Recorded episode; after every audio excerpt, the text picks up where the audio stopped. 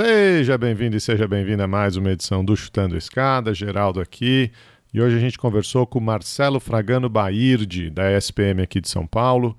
O Marcelo é especialista em lobby, tem alguns livros publicados e a gente conversou com ele sobre o livro dele lançado no ano passado, Alimentação em Jogo: O Lobby na Regulação da Publicidade no Brasil. Esse livro foi publicado pela editora da Unesp e a gente vai deixar os links aí na descrição do episódio. O Marcelo estuda lobby há muito tempo e trabalha do outro lado, trabalha com advocacy, né, em ONGs que tentam aí defender o interesse público, influenciar na formação de políticas públicas aqui no Brasil. Um papo muito legal. Carol está comigo, espero que vocês gostem. O Chutando a Escada é o seu podcast de política internacional e divulgação científica na área de relações internacionais. Se você gosta do projeto, quer contribuir com a continuidade dele, a gente pede que você divulgue o Chutando a Escada nas suas redes sociais, avalie o Chutando a Escada aí nos tocadores de podcast, no Spotify, na Apple Podcast, onde quer que você ouça a gente. E, se você puder, considere contribuir com a nossa campanha de financiamento coletivo. A gente tem três campanhas de financiamento coletivo no PicPay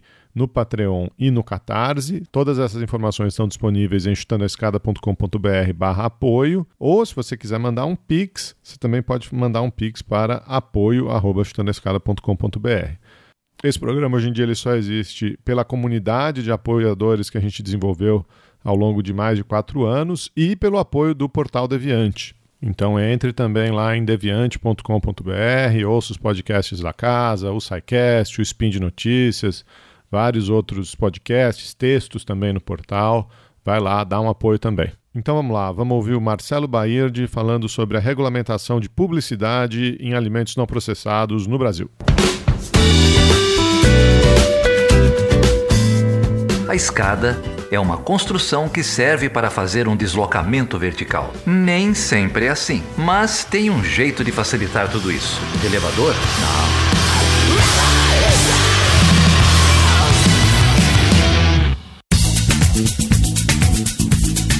Marcelo, prazer te receber aqui, seja muito bem-vindo. É um prazer estar com você aqui. Prazer é todo meu, obrigado pelo convite. Bem-vindo, Marcelo. Você é colega da Carol, é isso? É isso, somos colegas, professores lá na SPM. E descobri agora também pouco que sou, somos colegas de curso também, né? Em Relações Internacionais lá na PUC. Egresso da, da PUC São Paulo. Marcelo, ele dá aula no curso de Relações Internacionais na SPM, também dá aula na pós em Relações Governamentais da FGV, formado em RI, mestre em Ciência Política pela USP, também doutor em Ciência Política pela USP e trabalha em advocacy, é coordenador de advocacy da ACT Promoção da Saúde, é, que é uma ONG que atua em lobby, começou, começou no tabagismo, não era isso? Indústria de tabaco e agora de alimentos, e tem publicado livros sobre jogos, mas não é poker, né? Saúde em Jogo foi a primeira publicação do Marcelo e agora, esse mês, ele lançou Alimentação em Jogo, o lobby na regulação da publicidade no Brasil. Então ele vem conversar com a gente um pouco sobre esse trabalho de advocacy, de lobby e sobre essas publicações. Marcelo, bom, é, acho que a gente pode puxar o gancho justamente sobre esse seu último jogo, né, o jogo da alimentação, onde você vai discutir o, o lobby da publicidade. Antes da gente começar a gravar, você estava comentando aqui que você apanha de dois lados ou cria inimigos logo de cara em dois grupos, tanto o setor da a mídia e, e os publicitários, como também o lobby da alimentação. É, queria que você falasse para a gente um pouco mais sobre esse livro, o que, que você trata nessa publicação e como que foi chegar nesse tema. Então, vamos lá. Que não crio tantos inimigos, mas a, mas a Anvisa, sim, que a Anvisa que tentou promover aí essa regulação, ela teve que enfrentar uma resistência boa. É, eu, é, esse livro ele, ele se origina da minha dissertação de mestrado lá na Ciência Política da USP e confesso que na época eu nem tinha tanto interesse em alimentação, assim, no tema da alimentação, da regulação dos alimentos ultraprocessados, que hoje eu considero um dos principais temas de saúde pública global até, né? É, eu, eu fui atrás de conflito, eu sou um pesquisador de lobby, de influência, e eu vou atrás de conflito. E aí eu descobri, é, por acaso, que, é, que esse tinha sido um tema super conflituoso na Anvisa, que tinha envolvido outros órgãos, outros ministérios, Poder Executivo, Legislativo, Judiciário tinha entrado também. É, e, enfim, tinha sido um tema conflituoso e ele é ainda mais conflituoso, como você mencionou, porque é, ele envolve duas indústrias, né? Dois, duas áreas do setor privado empresarial, que é a indústria de publicidade e a indústria de alimentos. Um, então, torna ainda mais, você tem a, a, a oposição de dois setores econômicos muito fortes. Então era um tema super conflituoso e era isso que eu queria, é o que eu estava buscando e consegui encontrar nesse tema. E aí, basicamente, só para dar uma, um panorama geral, é, a Anvisa tentou regular a publicidade de alimentos não saudáveis no Brasil, só aqueles alimentos com muito sódio, muito açúcar, muita gordura, que os americanos chamam de junk food. É, a Anvisa tentou regular a publicidade deles. Então, se tivesse uma propaganda aí na televisão, no outdoor, de um desses alimentos, ia ter que vir com uma advertência junto lá, falando: ah, este alimento contém altas quantidades uh, de açúcar e que, se consumir de excesso, pode causar, por exemplo, diabetes. É, então, a Anvisa, essa era uma dos, das regulações possíveis ali, né? Depois tinha uma parte mais restritiva também, que proibia publicidade para criança na televisão quase que o dia todo, enfim, tinham várias, vários pilares aí essa norma, mas a Anvisa tentou propor isso lá atrás, em 2005. E aí eu estudo basicamente o livro, conta a história do lobby, dos meandros do lobby da indústria, para tentar barrar essa regulação da Anvisa num processo que vai aí até 2010, quando sai a regulação, depois um pouco adiante também o lobby continuou, depois posso contar mais mais um pouquinho depois de 2010, é, então eu conto esses bastidores, mas conto também é, da atuação uh, do lado que apoiava a regulação, né? Porque tinha o lado também, não só da indústria, mas o lado de ONGs e pesquisadores que apoiavam a Anvisa. E aí eu conto um pouquinho como é que foi também, até para identificar as diferenças de atuação entre esses dois grupos de interesse. Então é, é basicamente isso, sobre isso que trata o livro. O Marcelo, deixa eu te fazer uma pergunta de fundo. É, eu estou entendendo que você é um especialista em lobby, mas você pegou um caso aí bastante particular que é, pode não ser óbvio para o ouvinte, né? Então, o, o que, que é a Anvisa? E a gente hoje em dia ouve muito falar da Anvisa por causa de vacina, por causa de medicamento, né? Mas se você pudesse dar esse panorama para a gente, é, por que, que a Anvisa estaria regulando um propaganda e dois alimenta itens de alimentação, né? É, enfim, é, é, acho que isso é, é bom para o ouvinte até, até entender esse arcabouço regulatório muito mais amplo de saúde pública muito mais amplo que às vezes só ouvindo o nome dessas instituições isso não é tão, tão óbvio, né? Tá. É, bom, a Anvisa é a maior e mais importante agência reguladora brasileira, né, a Agência Nacional de Vigilância Sanitária. Uh, ela tem por objetivo, como missão, promover a saúde da população principalmente por meio de fiscalização sanitária de vários produtos. E aí então eu já começo é, dizendo que ela regula tudo que você pode imaginar. E é por isso que ela é a mais é a maior agência do país. Uh, inclusive, se você for ver, todas as outras agências regulam alguma área específica econômica. Né? Então, a ANS regula plano de saúde, a Anatel regula telecomunicação, a ANEEL energia elétrica, a ANAC aviação. A Anvisa não tem um setor específico e ela trata de saúde de forma transversal. Então, olha, ela vai tratar de vai regular alimento, tabaco, sangue, saneante, é, vacina, uh, medicamento. Então, veja que todos os temas que de alguma forma têm a ver com saúde, ela vai regular. E como ela faz a fiscalização sanitária de portos, aeroportos também, então notem que tudo passa por ela. É por isso que tem alguns cálculos aí que dizem que aproximadamente 25 a 30% do PIB brasileiro passam pela Anvisa. É, pra você ter ideia do tamanho da força dela, né? Uh, e, a, e, e, então, enfim, então é, é, nesse sentido que entra o tema de alimentos também. Primeiro, ela faz a fiscalização sanitária da qualidade dos alimentos, do ponto de vista sanitário, eles estão adequados, são adequados para o consumo, é, mas ela trata de regulação de, de, alimentos de forma mais ampla também, não é só essa fiscalização. Uh, ela cuida, por exemplo, do rótulo dos alimentos também. Inclusive, no ano passado, ela aprovou uma, uma regulação que vai entrar em vigor ano que vem, 22, colocando uma advertência advertência uh, nos rótulos de alimentos ultraprocessados. Então, essa vai, aliás, essa vai ser a primeira grande regulação do país nesse tema, já que a outra do livro não deu muito certo lá atrás, depois a gente fala mais disso. Mas então, ela trata de alimentos de forma geral, inclusive, então, tratou do rótulo no passado e tratou, nesse, nesse caso que eu estudo no livro, aí no início dos anos 2000, tratou também da publicidade. Então, ela tem uma competência regulatória bem ampla sobre todos esses temas. Está inserida dentro do SUS, não é isso? É uma autarquia que que funciona na estrutura do SUS, né? É isso, ela é uma agência reguladora que ela, tá, ela tem autonomia, mas uhum. ela está vinculada ao Ministério da Saúde. Então ela, tá. ela é um, um,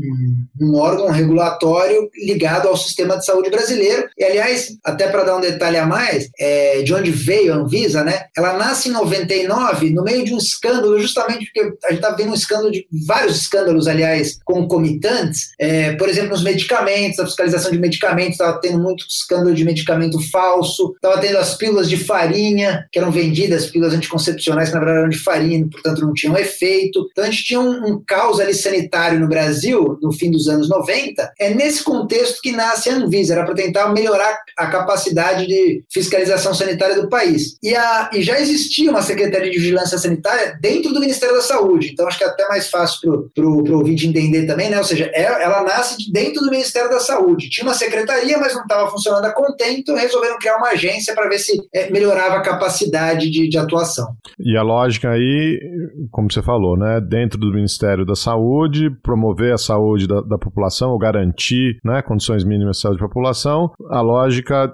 de você regular alimentos ou fiscalizar alimentos é né, impedir é, a, a, produção e a, a circulação é, de alimentos é, estragados, alimentos que, que causem diretamente dano à, à, à população, e no, no caso que você está citando, vamos dizer assim, alimentos que causem indiretamente algum dano de saúde, né? Excesso de açúcar, diabetes, você citou, que não só vão contra o interesse da pessoa, do indivíduo, mas também vão contra o interesse público no sentido de onerar o sistema de saúde e onerar outras, o, outras instituições, né? Então o cara vai acabar no hospital, vai acabar no posto de saúde, de novo causa esse esse estresse, esse tensionamento, né? Então é, é um pouco daí essa, essa jurisdição da, da Anvisa sobre os temas. Né? É isso, perfeito, Geraldo, é exatamente isso. Então tem essa coisa mais direta da fiscalização mesmo, e agora é, isso que é um tema mais novo, é, que eu digo, que eu trago até no livro, na verdade, dizer que essa iniciativa da Anvisa da, que vai para além da fiscalização em si, né, da, se o alimento está tá, tá podre ou não, digamos assim, tem essa parte é, nova que é olhar para alimentos ultraprocessados, que são alimentos que está cada vez mais sedimentado agora na literatura, mas é um tema novo, de que são alimentos prejudiciais à saúde. É, inclusive, isso foi uma grande ruptura até na, na área de alimentação, essa definição do termo ultraprocessado, Aliás, o termo ultraprocessado é uma contribuição brasileira à ciência mundial, à saúde pública e à nutrição mundial. Foi cunhado aqui na, na USP, foi cunhado na USP esse termo. É, isso é uma grande ruptura nas análises sobre alimentos e tal, uh, e é justamente a, a Anvisa tenta regular também esse tipo de produto. E essa iniciativa que eu estudo no livro do início dos anos 2000 é um grande marco, assim, porque é a primeira iniciativa de tentar regular alimentos ultraprocessados no país. Então vamos lá, conta pra gente, da onde, da onde nasceu, lógico, né? Não vou pedir pra você dar o, o spoiler do livro inteiro, mas nessa narrativa, né, ou nesse processo, o, da onde nasceu a iniciativa? Você falou aí dos dois grupos, né, os grupos a favor e os, os grupos contra. Quem que você pode ressaltar para a gente, né, desses dois lobbies e, e características peculiares aí de, de, uma maneira mais ampla desse, desses dois lados? Que que na sua análise aí no seu estudo, o que que saltou aos olhos? Ó, você, bom, primeiro é muito interessante observar que o setor é, privado, é, empresarial, que era contra a regulação, né, desde o início que sempre colocaram contra a regulação como um todo da, da Anvisa, a proposta da Anvisa de regular, é, eles atuam, primeiramente, eles atuam uh, por meio de associações, né? Nunca, a, a empresa nunca aparece diretamente, até para não manchar o nome ali, né? Então eles atuam sempre, e também, por um lado, para não manchar o nome, para não expor o nome, e depois também para atuar com uma força maior. Elas se unem, as empresas de vários setores, e atuam por meio de associações. Então, Nesse caso, aparecia com muita força a ABIA, que é a Associação Brasileira da Indústria de Alimentos, e a ABIR, que é a Associação Brasileira da Indústria de Refrigerantes. Isso do lado do setor de alimentos. E do lado da, do setor de publicidade, de comunicação, aparecia o CONAR, que é o Conselho Nacional de Autorregulamentação Publicitária. Então, houve uma atuação em coalizão é, dessas três organizações, mas principalmente o CONAR e a ABIA. É, então, isso é uma coisa que salta aos olhos, você vê essa, essa atuação concatenada, em coalizão, em rede, desde o início. E do outro lado, você tinha algumas ONGs é, e alguns pesquisadores que atuavam apoiando a Anvisa, né? Uh, então, assim, os pesquisadores atuam mais quando tem espaço para isso. Então, por exemplo, a Anvisa abriu em 2006 lá uma consulta pública, que é um instrumento por meio do qual as pessoas fazem contribuições por escrito àquela regulação, dando sugestões, fazendo comentários. Aí os pesquisadores atuam lá, mandam pesquisas, mandam contribuições e tal. Mas a parte, se for falar de lobby mesmo, ir lá pressionar, defender, aí tinham duas organizações que, que uh, apareciam com mais força do lado da sociedade civil organizada. Uma era o IDEC, Instituto Brasileiro de Defesa do Consumidor, e o outro era o Instituto Alana, que cuida aí de políticas de proteção à criança, especialmente primeira infância, né? São duas ONGs aí que fazem advocacy e tal, elas que apareceram com mais força. A época, a ONG onde eu atuo hoje, que é a CT Promoção da Saúde, ainda não, não é, ela estava nascendo, na verdade, ali no começo, não tinha nem nascido ainda, ela nasceu depois e só foi entrar no tema de alimentação muito depois também. É, então, esses eram os grupos de interesse principais aí em torno da disputa. E eu acho que uma coisa que chama atenção de maneira geral, enfim, eu posso depois tratar de várias estratégias que foram utilizadas, especialmente pelo, pelo setor regulado aí para tentar barrar a regulação, mas acho que chama muito atenção a, a simetria de poder, né, entre esses grupos, porque uh, quando você olha a atuação, você vê que as ONGs ali tinham uma atuação muito mais no que a gente chama do, de advocacy de maneira geral, mas no sentido de promover uma causa, com ações indiretas, como campanhas, abaixo-assinados, uh, e a parte de lobby mesmo, que é de pressão política lá, junto à Anvisa, junto aos ministérios, junto ao Congresso, era muito intermitente, assim, era, de vez em quando eu conseguia ir, até porque tipo, eles não estavam em Brasília, essas ONGs não tinham representantes em Brasília, então era mais difícil de fazer esse acompanhamento sistemático. Enquanto o, o setor privado não, né? eles tinham escritório em Brasília, tinham recursos enormes, então eles, tanto de pessoal com escritórios grandes, quanto recursos para contratar, desde o início contrataram um monte de pareceres jurídicos para questionar a Anvisa, depois uh, estudos técnicos de nutricionistas do mundo inteiro para questionar também o regulamento que a Anvisa estava propondo. Então você vê uma diferença de capacidade de atuação muito grande, né? Então essa simetria acho que chama bastante atenção. Bom, os interesses, né, são óbvios, porque eles queriam barrar essa regulamentação, mas quais eram os argumentos que eram postulados e, e defendidos e levantados para justificar esse veto à resolução da Anvisa?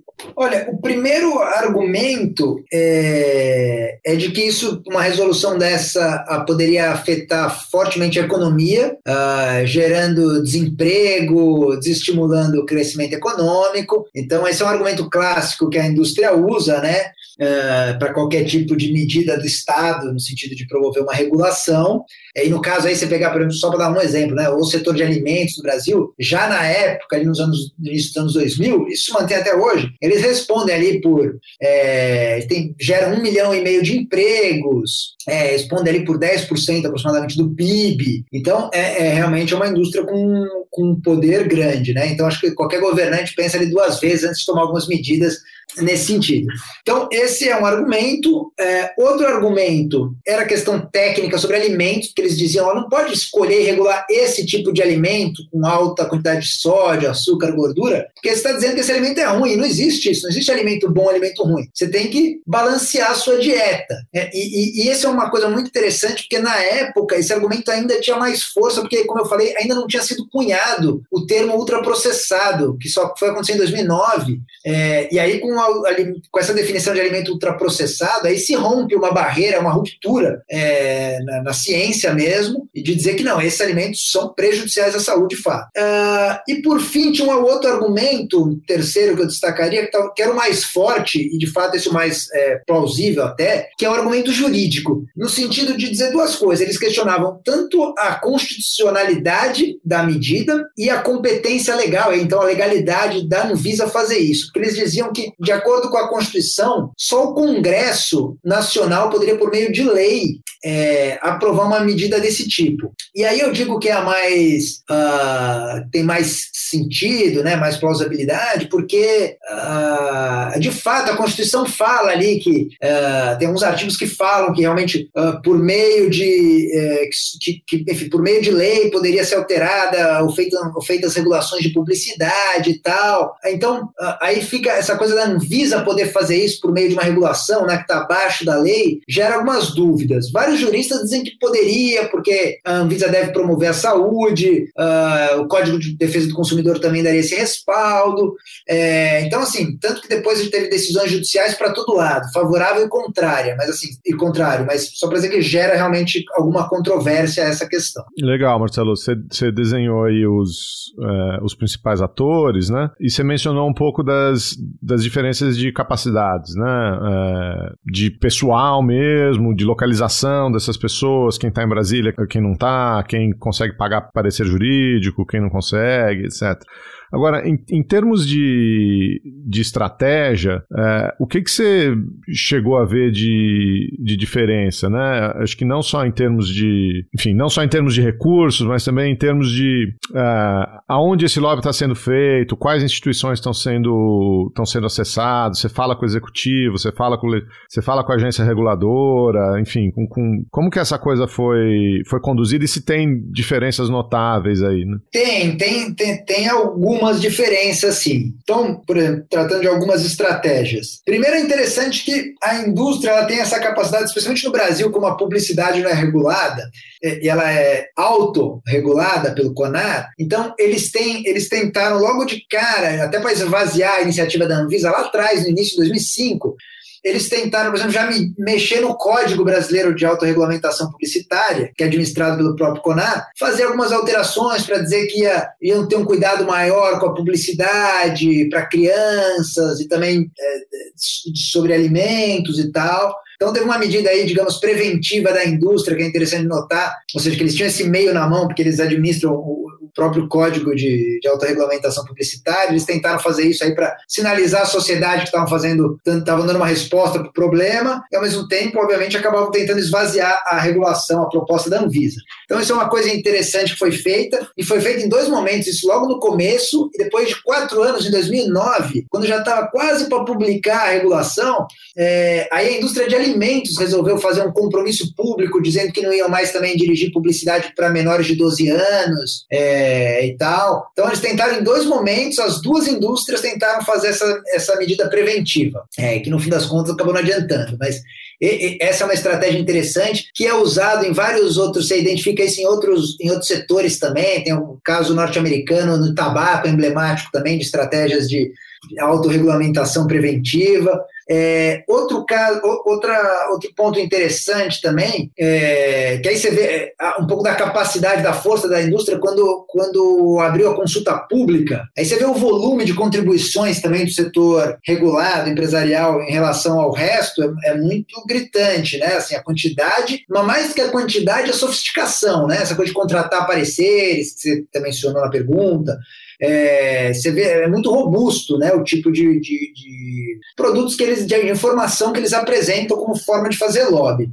Agora, o principal mesmo, é, Geraldo, eu acho que é, é o acesso ao núcleo do poder, a capacidade deles de irem em vários, em várias, uh, nos mais diversos órgãos, assim, eles têm um, né, um leque, assim, eles vão fazendo lobby em todas as arenas políticas possíveis. É, e aí, nesse caso, além do lobby na Anvisa, que é o mais óbvio, porque era a agência que estava promovendo essa regulação, mas você vê que eles foram no Ministério da Saúde tentar ver se o ministro não topava pressionar a Anvisa contra a medida, vão na Casa Civil. Depois, quando a medida é promulgada, é aprovada pela Anvisa, eles vão no Congresso para pedir para o Congresso sustar, e, e, foram apresentados pelo menos dois projetos por dois deputados para tentar sustar, para tentar barrar a regulação da Anvisa já aprovada, é, e talvez, e depois eles vão no Judiciário também, você vê a força deles até no Judiciário, depois assim do jogo político mais é, cotidiano, né, de Executivo Legislativo, eles vão até o Judiciário, mas só para finalizar, eu queria destacar um, um lugar, uma arena política onde eles fizeram um lobby que para mim apareceu com muita força nesse, nessa pesquisa, que dou um destaque grande no livro, que é a Advocacia Geral da União, a AGU, que é um órgão sobre o qual a gente pouco fala. É, você não imagina que seja algo de lobby, porque é um lugar, é, é um órgão de consultoria jurídica do executivo. É, e você não imagina que ele vai é, impactar decisivamente ali desfecho de uma política pública. E nesse caso, ele foi alvo de várias vezes do lobby da indústria, é, tinha uma interlocução muito grande, portanto, e depois, no finalzinho desse processo, ele, a AGU vai dar um parecer que foi super, foi decisivo para depois a, a, indústria entrar na justiça e conseguir ganhar várias ações lá. Em, em termos de ex-procurador-geral da União virando ministro do STF, né? Ah, exato. Ó, e digo mais, o, é, esse caso aqui é igualzinho esse que você está mencionando, porque quem era o, o, o advogado-geral da União que deu vários pareceres, inclusive contrários à Anvisa, e depois foi para o Supremo, era o Toffoli. A sociedade civil ficava louca da vida com o, na época com o Toffoli. O Chutando a Escada conta com apoio financeiro dos seus ouvintes. Para saber mais, acesse chutandoaescada.com.br barra apoio.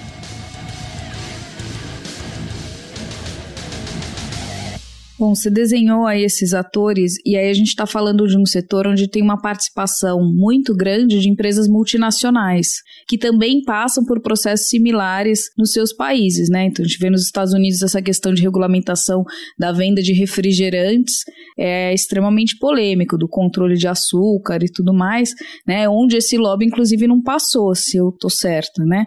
É, como que é essa articulação dessas empresas e da... Houve uma interferência interferência também dessas empresas multinacionais nesse processo? Houve um dedo externo também para fazer esse lobby, para pressionar, visto que são empresas que têm direta participação no mercado e teve uma articulação com essa campanha também em outros países. A gente pode identificar um movimento transnacional nesse sentido de pressionar ou de barrar esse tipo de iniciativa em vários países, principalmente pensando aí refrigerante, né, que a gente vai associar a Coca-Cola, Pepsi, enfim, a todas essas poucas multinacionais que, que dominam o mercado. É. Bom, e a capa do livro, inclusive, é, um, é uma lata de refrigerante, né, de nenhum, nenhuma marca específica, mas também já traz justamente a questão do refrigerante. É o Jesus, né? Aquele refrigerante. É, então, cara, o, o assim, eu não consegui identificar nesse caso específico, porque como eu falei, é, é, as empresas elas não atuaram diretamente, e esse é o padrão, inclusive, elas atuaram por meio da Bia. É, agora, assim, a, a, mas óbvio, a, dentro da Bia tá lá, tá Nestlé, tá Coca-Cola, é, todas as grandes empresas multinacionais, elas estão lá.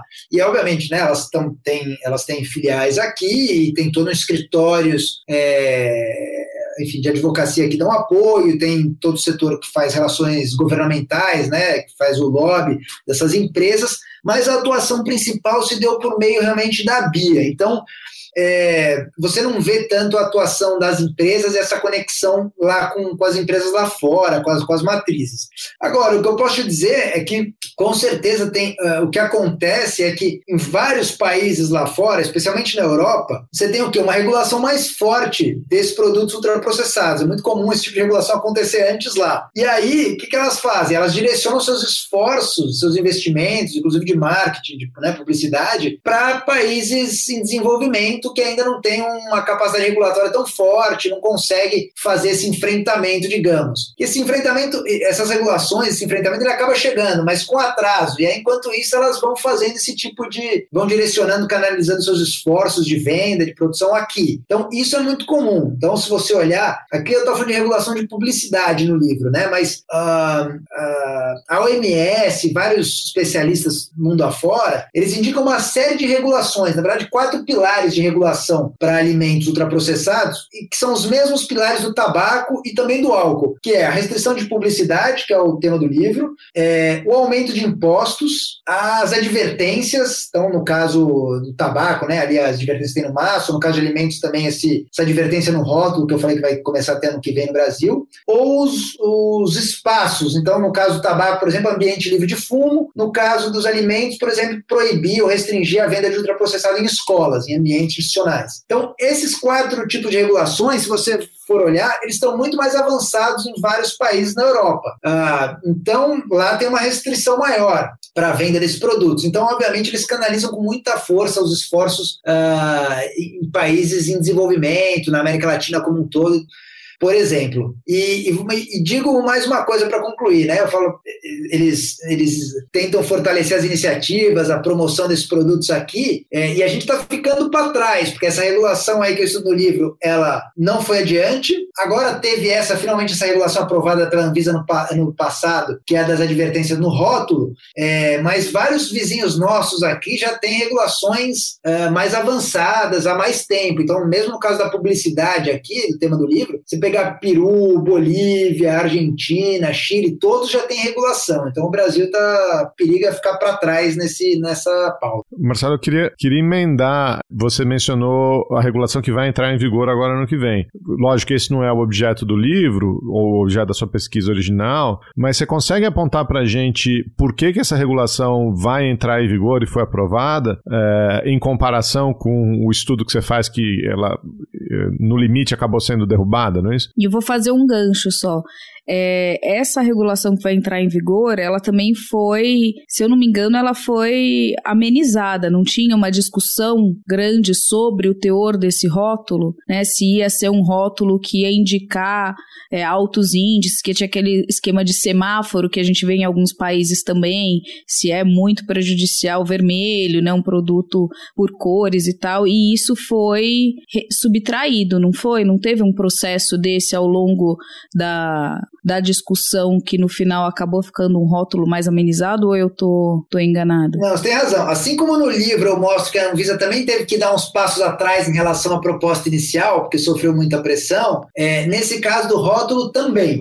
Uh, na verdade, é, é, esse semáforo, como tem outros, em alguns países, como na Inglaterra, ele hoje já foi superado, hoje ele já não é mais a recomendação das autoridades de saúde, hoje já se defende algum tipo de formato, é, porque ele fica confuso a questão do semáforo, porque assim, pode ser um produto que tenha semáforo verde para, por exemplo, sódio, mas vermelho para açúcar, e aí fica confuso para o consumidor na hora de comprar. Então, hoje o que se defende é que você coloque alguma é, imagem uh, com um octógono, por exemplo, que é um modelo muito adotado aqui na América Latina, preto, que sirva como um alerta de advertência para aquele produto. E aí pode ter um, esse símbolo preto do lado falando muito açúcar, um outro, um segundo dizendo muito é, sódio, um outro dizendo muita gordura. É, no Brasil, o que se defendia era um triângulo preto, porque as pesquisas do IDEC mostravam que esse era o melhor modelo, que ficava mais, de mais, mais fácil compreensão para o consumidor. É, ou pelo menos se não desse o modelo da OPAS, né, que é o braço do MS aqui para a região das Américas, que seria esse octógono preto. Mas a Anvisa deu um passo atrás, como você bem colocou, Carol, e na verdade não colocou esse sinal de advertência, colocou uma lupa. É, então o que vai ter na advertência vai ser uma lupa escrito do lado auto em. É, então, assim, eu acho que foi uma vitória, mas, é, de acordo com as pesquisas, o melhor modelo seria esse símbolo de advertência preto. Então, é, inclusive o Canadá adotou uma lupa, já tem algumas críticas ali ao modelo, a, interpretação das pessoas e tal. É, mas, enfim, eu acho que foi uma vitória daí do Brasil de ter tido essa aprovação pela Anvisa no ano passado. E aí, entrando na sua questão, Geraldo, é, primeiro assim, né, por que foi aprovado agora é, e, e, e, o outro não? Eu, eu, acho que o caso da publicidade, lá atrás, do início dos anos 2000, eu acho que ele, é, e é por isso que eu fui atrás, também quis estudar e quis publicar como livro agora, passado tanto tempo, é porque eu considero que aquele caso ali foi um marco da emergência do tema regulação de ultraprocessados. É, não se falava nisso até então. Então, aquilo foi um marco. Então, eu acho que a Anvisa ganhou experiência também, uh, teve uma, é, ajudou a preparar o debate público sobre o tema. Uh, então, eu acho que você teve uma um crescimento constante, um, digamos assim, um caldo foi crescendo em torno desse tema. Eu acho que é, em, três sentidos, eu até coloco isso no, no, no livro, né? Tanto é, essa questão do, de, do problema ter crescido, ter sido mais bem dimensionado, as pessoas entenderem melhor a questão dos ultraprocessados, tem muito mais é, experiências internacionais nesse sentido do que tinha lá atrás e também uma conjuntura política mais é, um pouco melhor. Então, assim, no caso do passando rapidamente sobre esses pontos, no caso do problema, como eu falei, ainda não estava sequer definida a questão do termo ultraprocessado, o alimento ultraprocessado. Isso daí foi uma ruptura e um grande ganho. O problema de saúde ficou ainda maior. É, naquele período, início dos anos 2000, você tinha ali taxas de 40%, por exemplo, de, uh, de excesso de peso no país, 10% de obesidade. Hoje a gente já saltou para 60% da população brasileira tem excesso de peso e 25% tem obesidade, é, o que significa muito mais custo de saúde, né, que são problemas crônicos que precisam de, de cuidados ao longo do tempo. É, então, assim, a gravidade do problema maior e a conceituação de alimento ultraprocessado como um alimento que faz mal está muito mais caracterizada. Uh, aliás, só abrindo um parênteses rápido aqui, é, saíram, foram vazaram os documentos internos da Nestlé nesse ano e a Nestlé admitindo que 63% dos produtos que ela comercializa são não são saudáveis. É, e se você olhar as bebidas, tirando o café, já é mais de 90% não é saudável. Então, é, e até das, o mais impressionante são a, a, é a água. É, 18% das águas também não são saudáveis. Então, é, são, só para mostrar como está crescendo assim essa pauta, sabe? E aí você tem mais experiências em outros países, vários vizinhos nossos regularam rotulagem, e eu acho que a Anvisa foi aprendendo também. É, é, como manejar essa questão e tal, foi criando uma capacidade de fazer o enfrentamento, de regular esse tema. Uh, e aí, rotulagem também é um pouco menos uh, controverso do ponto de vista jurídico do que publicidade, o que facilitou também. Mas não, sim, não achem que foi fácil, não, viu? Esse processo começou em 2014 para ser aprovado em 2021, em 2020. Foram seis a sete anos de, de luta política. Você está falando da. Bom, a gente falou bastante da indústria alimentícia e desses produtos em específicos, mas aí tem o outro ator que é o setor publicitário. Você falou da Conar, que isso ficou na minha cabeça, dessa uma indústria, um setor que se autorregula. Né? Eu queria que vocês colocassem um pouco mais sobre isso, que parece um grande paradoxo. É, como que isso ocorreu e como que tem. como que é essa regulamentação? Se há alguma iniciativa para inverter isso e você ter uma regulamentação externa por parte do, do próprio Estado e, e qual foi o papel? Bom, o papel você já falou lá no início, mas é, como eles têm se posicionado agora, né? Porque quando a gente vai pensar, você está falando lá de 2004, 2005 no, no seu livro, mas quando a gente olha hoje, inclusive com as mídias sociais, enfim, os canais de divulgação fogem muito mais do controle, né? Você regulamentar a publicidade da televisão, na Globo, na Record, na Band, SBT, é muito mais fácil do que agora você ter o controle sobre todas essas mídias sociais e outras formas de comunicação que a publicidade tem investido cada vez mais, né? É, como que, que é essa, essa regulamentação e essa relação desses setores e, e se isso deixa brechas também para que se observe outra, para que se trace outras estratégias para continuar vendendo, né, basicamente. É, é, você tem esse código brasileiro de autorregulamentação publicitária aí já há algumas décadas. É, e depois foi criado ainda o CONAR, que é esse conselho é, do setor de publicidade uh, ah, para fazer a gestão desse código. Né? Então é assim, de fato, você não tem nenhuma regulamentação governamental, uma legislação que regule é, de fato o setor é, na área de alimentos, e portanto você não tem como fazer nenhum tipo de regulação. A não ser que você aprove, claro, uma lei sobre isso, mas é, você não tem instrumentos para regulamentar é, de forma muito clara e está na mão, portanto, do próprio setor privado a regulamentação das suas atividades. Então, se você achar que, por exemplo, tem uma propaganda que é abusiva, etc., ou você tem um filho e acha que, é, né, que essa propaganda ali é ou enganosa, abusiva ao seu filho, ou apelativa, etc., você precisa recorrer ao, ao CONAR, fazer uma denúncia ali. E, só que é isso, o CONAR é composto por membros do próprio setor, então ele mesmo vai decidir se aquilo lá é, faz sentido ou não, e ele que vai definir se tem algum tipo de punição ou orientação.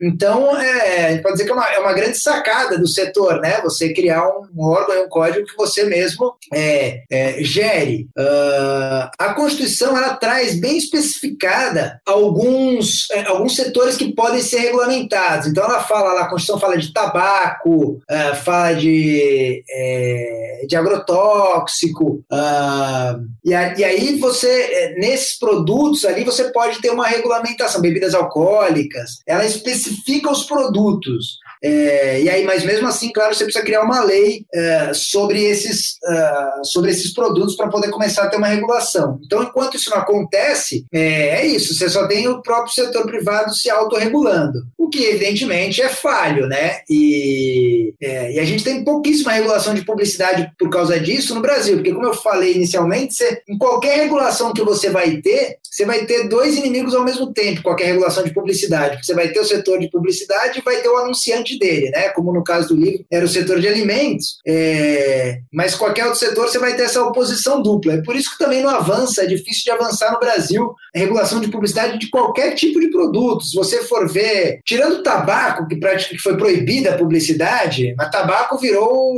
né, virou um, um demônio, assim, né? Então todo mundo se afastar e aí regula tudo, tanto que foi proibida a regulação de tabaco no país. Mas tirando isso, você quase não tem regulação de publicidade de outros produtos. É, a de alimentos você vê que não deu certo na Anvisa. Álcool, por exemplo, é, pra, na, na legislação brasileira, é, o álcool, para fins de regulação de publicidade, o álcool é considerado aquilo que tem mais do que 13 graus gay Lussac. Ou seja, é, se você pegar todas as cervejas para fins de regulação de publicidade, ela não é considerado álcool no Brasil. É, por isso que você pode ter publicidade de, na hora do almoço de cerveja, mas não pode ter de, de vinho, de uísque, etc. Então, é outro, outro, outro lobby fortíssimo né, do, da indústria de álcool também, de bebidas alcoólicas. Então, é, é, é, o setor talvez que menos avance no Brasil em termos de regulação, é, é publicidade no geral. É, e se já não bastasse é, essa oposição forte, sempre de duas indústrias ao mesmo tempo, tem esse desafio novo que você coloca, Carol, que é a questão de como regular hoje com redes sociais, né? Como você fazer essa regulação. É muito mais complicado, a coisa é muito mais aberta. Então a gente tem um desafio duplo e que eu acho que a gente está longe de, de, conseguir equacionar. Agora, sim, só para finalizar, uh, mas isso não impede os países de, de, de fazer esforço para regulamentar, né? Muito pelo contrário. Só esse ano, tanto a Inglaterra como a Espanha anunciaram que vão começar a regulação de publicidade. Uh, de junk food, de alimentos ultraprocessados, a partir do ano que vem, uh, inclusive em, em, na internet, né? Enfim, em redes sociais e tal. Então, eu não sei como isso vai ser operacionalizado, ainda não foi anunciado, mas dois países já, já anunciaram essa regulação a partir do ano que vem, que extrapola a televisão, né? Vai também para pra, as redes sociais, que, que é o caminho, né? Porque hoje é onde, as, especialmente as crianças, é onde elas estão tendo acesso. Então, é, é importante levar em conta as redes sociais também também. Deixa eu te perguntar uma coisa, Marcelo. O seu trabalho, enfim, sobre lobby, usando aí o caso da regulamentação de propaganda de alimentos. Você conseguiu ver. Eu sei que você, você já contou aqui pra gente, você já trabalhou com outros casos, tem um livro publicado sobre planos de saúde, não é isso? Saúde em jogo. Nesse, nesse seu. Nesses seus outros estudos, né, em comparação com esse, com o setor de alimentos, é, você encontrou aí elementos é, parecidos, similaridades? Na maneira como o lobby foi feito, nas instituições que foram acionadas. Você já, já mencionou aí algumas coisas, né? Pareceres, é, falar direto com o executivo, com o ministério, enfim. É, essas coisas elas se reproduzem em outros setores ou, ou tem especificidades dependendo do setor, dependendo do caso? Um, é, ó, elas se, no geral elas se repetem assim, você consegue ver uma certa organização, uma certa estruturação, um certo padrão de, de atuação. Um, mas assim, o que, que, que, algumas diferenças ou, que eu tenho percebido, não necessariamente entre casos, mas o, outros aspectos que eu consegui abordar em outras pesquisas, outros pontos que eu identifiquei. Exemplo, um deles é, é, que, eu tenho, que eu identifiquei é o fortalecimento da sociedade, e aí eu consigo identificar até empiricamente atuando hoje na área, é, não é tanto diferença entre casos, mas o fortalecimento da sociedade civil para fazer advocacy. Isso é uma coisa que eu noto ali dos anos 2000, você vê que nos anos, essas ONGs, o IDEC e o Alana, Eles não, não faziam tanto lobby como eu mencionei antes, né? Pô, se você vê essas ONGs hoje, o tamanho que elas estão, com o volume de financiamento, a capacidade de atuação, com gente em Brasília. Então, assim, é, houve um, um, fortalecimento muito grande aí é, da sociedade civil organizada, do que eu chamo de grupos de interesse público, para fazer uma atuação mais forte. Então, houve uma profissionalização da advocacy no Brasil, isso é, é, é, é notável, é, é, que é um ponto que eu acho que vale destacar, ah, e, portanto, que, e que, e que ajuda a tentar equilibrar minimamente o jogo político, né, que quase que por, por definição ele vai ser sempre desigual, mas dá uma ajudada a equilibrar esse jogo.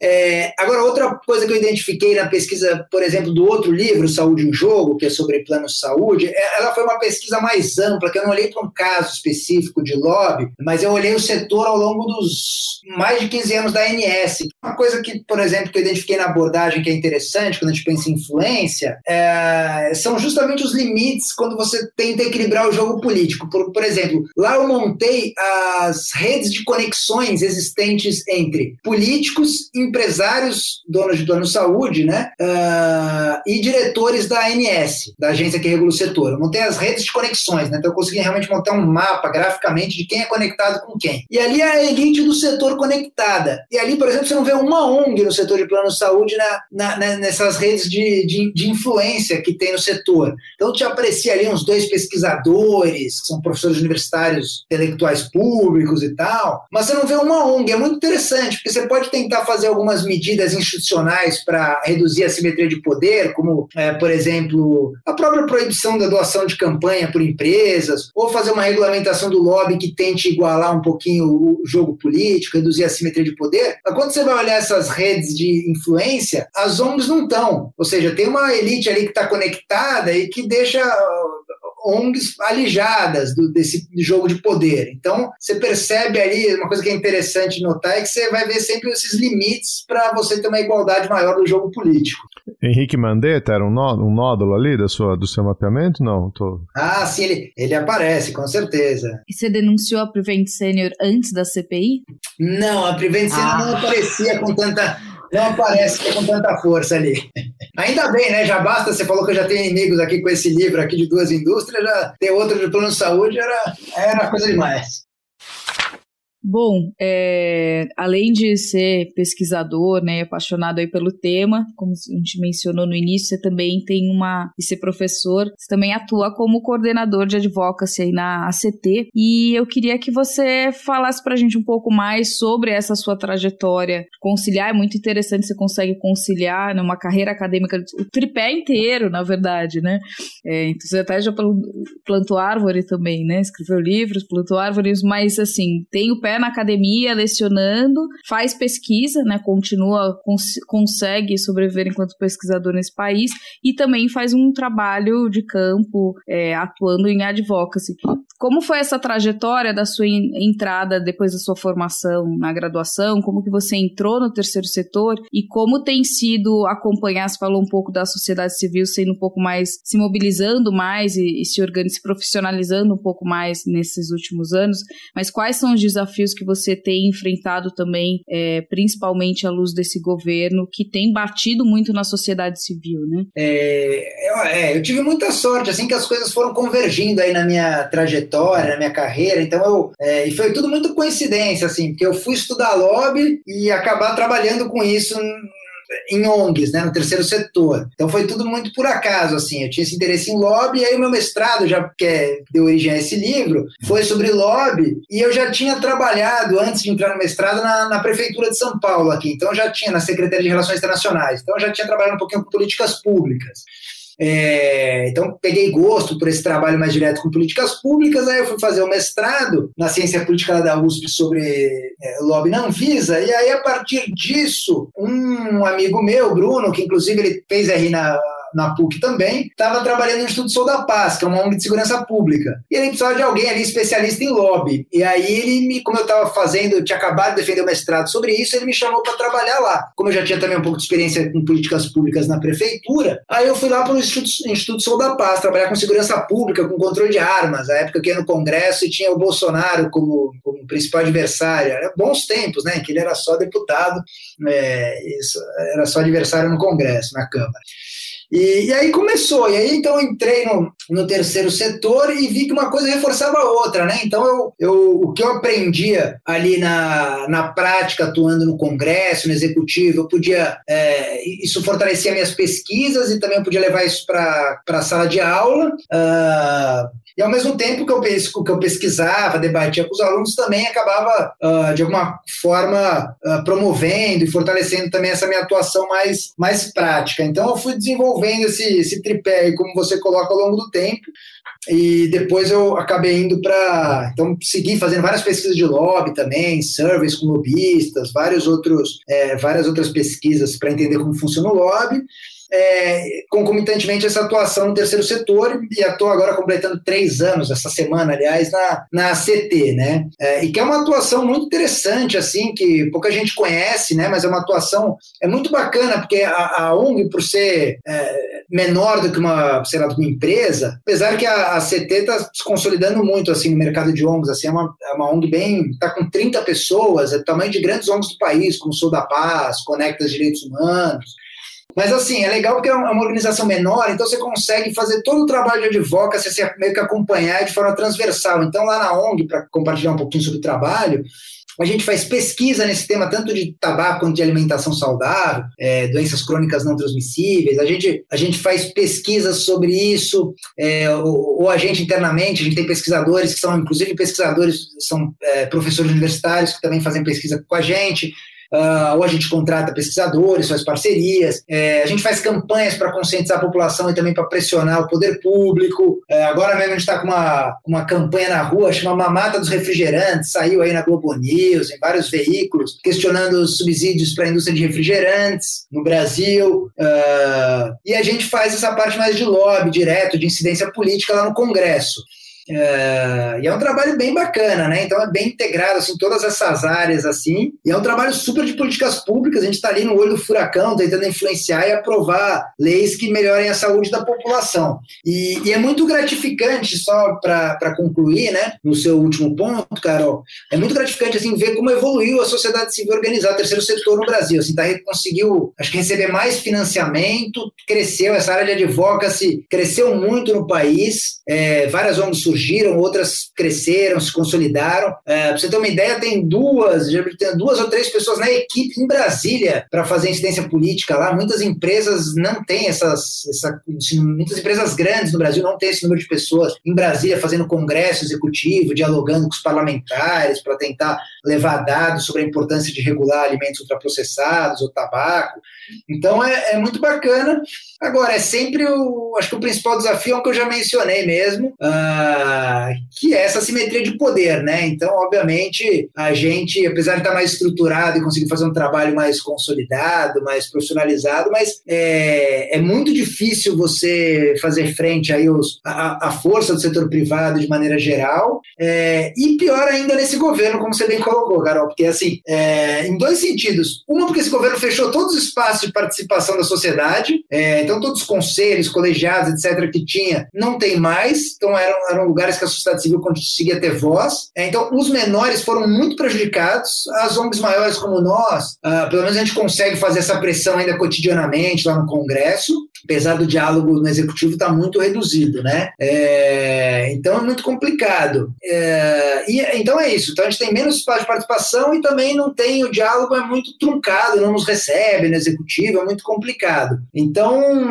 e esse governo é super aberto, permeável a influências de vários grupos empresariais, né? Não é um governo, digamos, que prima aí pela, pelo interesse público, por tentar é, é promover políticas públicas de saúde. Aliás, em quase todos os campos, né? Educação, segurança, etc. Um governo que vem destruindo desmontando as políticas públicas. Então, torna o trabalho ainda mais desafiador aí é, para a gente. Foi muito difícil ter qualquer avanço aí nesses últimos tempos. Eu fiquei curiosa sobre financiamento, porque a gente né, está falando que é um setor que tem se profissionalizado, que tem crescido e tal, mas de onde vem, em geral, o financiamento para o terceiro setor no Brasil? É, então, essas ONGs maiores, mais profissionalizadas, é, acabam recebendo geralmente financiamento externo de algum grande ou de alguma fundação, instituição, ou de algum grande financiador privado mesmo.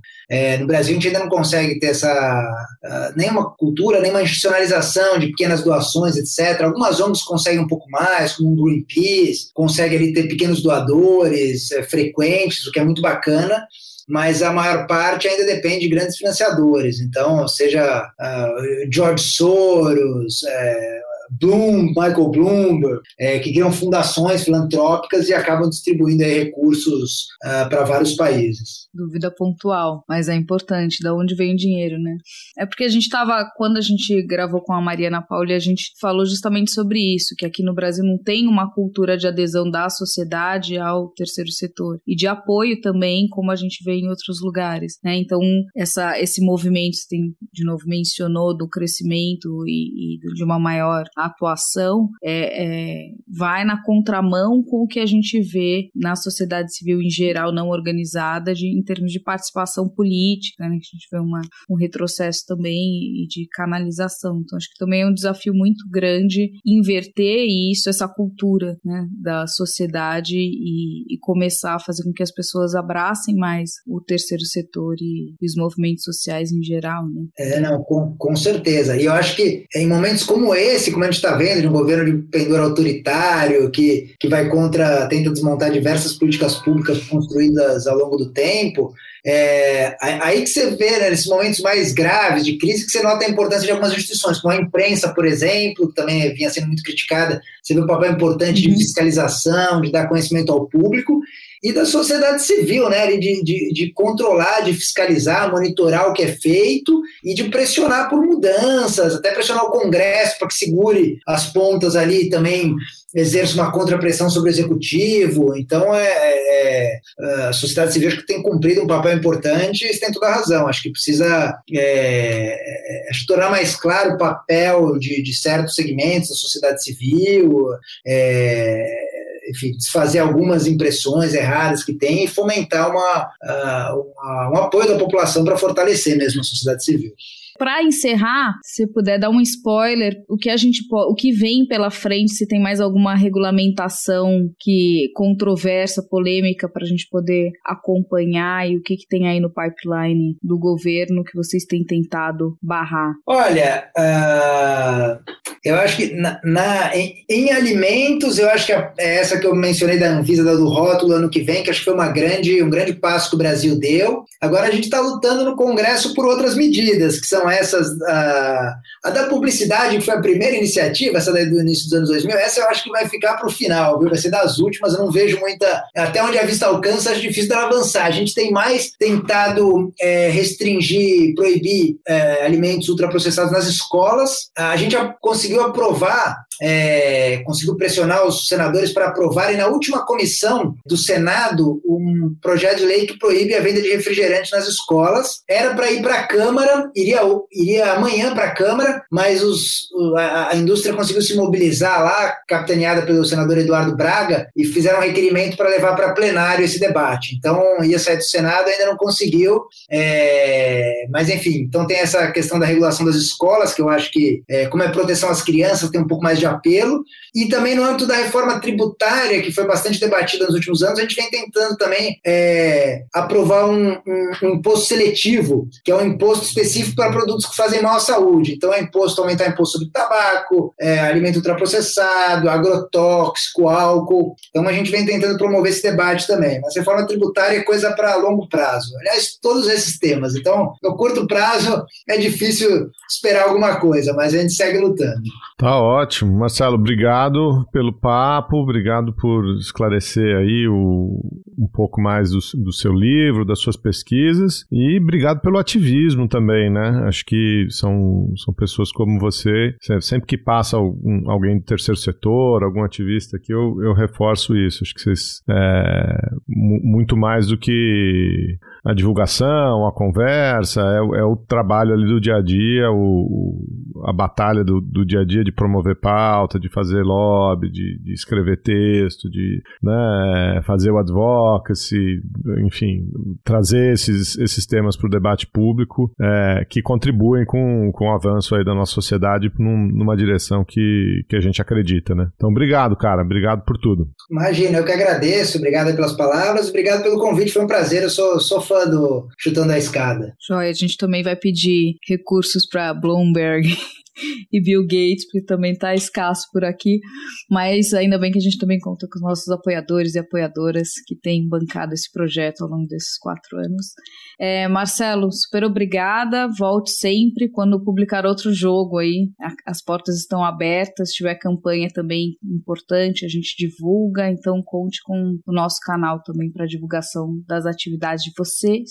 E a gente vai deixar depois no nosso programa o link também para a editora, para o livro e para também a, a, ONG e para suas outras publicações, para quem quiser acessar e saber mais do seu trabalho. Ah, bacana. Muitíssimo obrigado. Você acabou de ouvir mais um episódio do Chutando a Escada. Para apoiar, acesse chutandoaescada.com.br barra apoio.